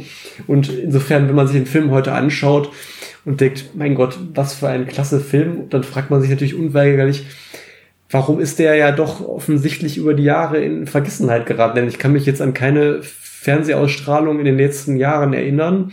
Der bleibt so ziemlich unter dem Radar, da kann man sich nur wünschen, dass er vielleicht dann doch nochmal mit Bundesfördermitteln vielleicht nochmal digitalisiert wird und dann nochmal so auf Arte wenigstens mal ausgestrahlt wird und vielleicht auch nochmal eine Blu-ray-Veröffentlichung erscheint, dass vielleicht doch nochmal ein paar Leute dann auf den Film aufmerksam werden, die sonst eben, ja, leider nicht so ohne weiteres auf ihn aufmerksam werden. Ja, absolut. Das wäre eben äh, ein Film, der muss unbedingt äh, eine vernünftige Blu-ray-Veröffentlichung mal her. Ähm, also ich habe hier die DVD von mittlerweile 2006 äh, aus dieser EMS Kinohits von gestern äh, Reihe.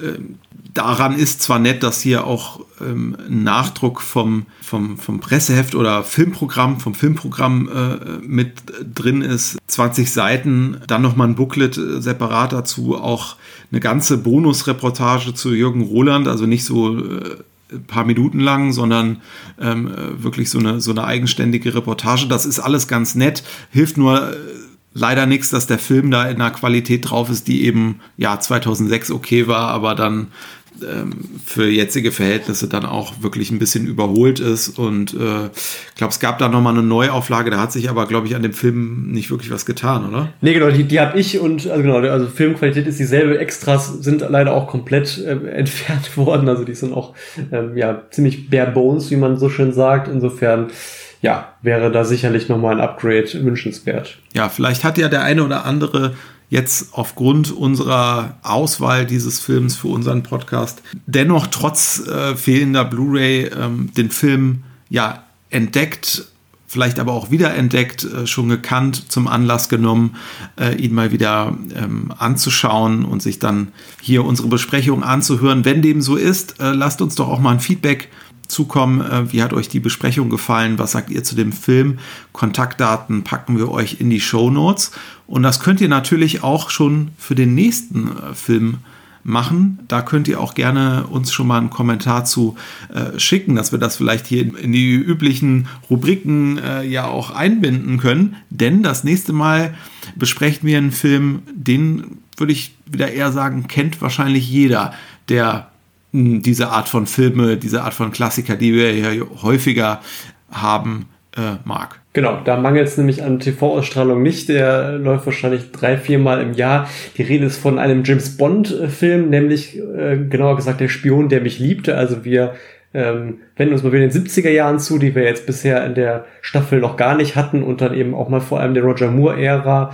Und äh, ja, wer mag, kann sich den Film ja schon mal anschauen und dann liefern wir die entsprechende Besprechung nach, würde ich sagen. Genau, und dann sagen wir Tschüss bis zum nächsten Mal und Rückblende will return. bis zum nächsten Mal. Tschüss.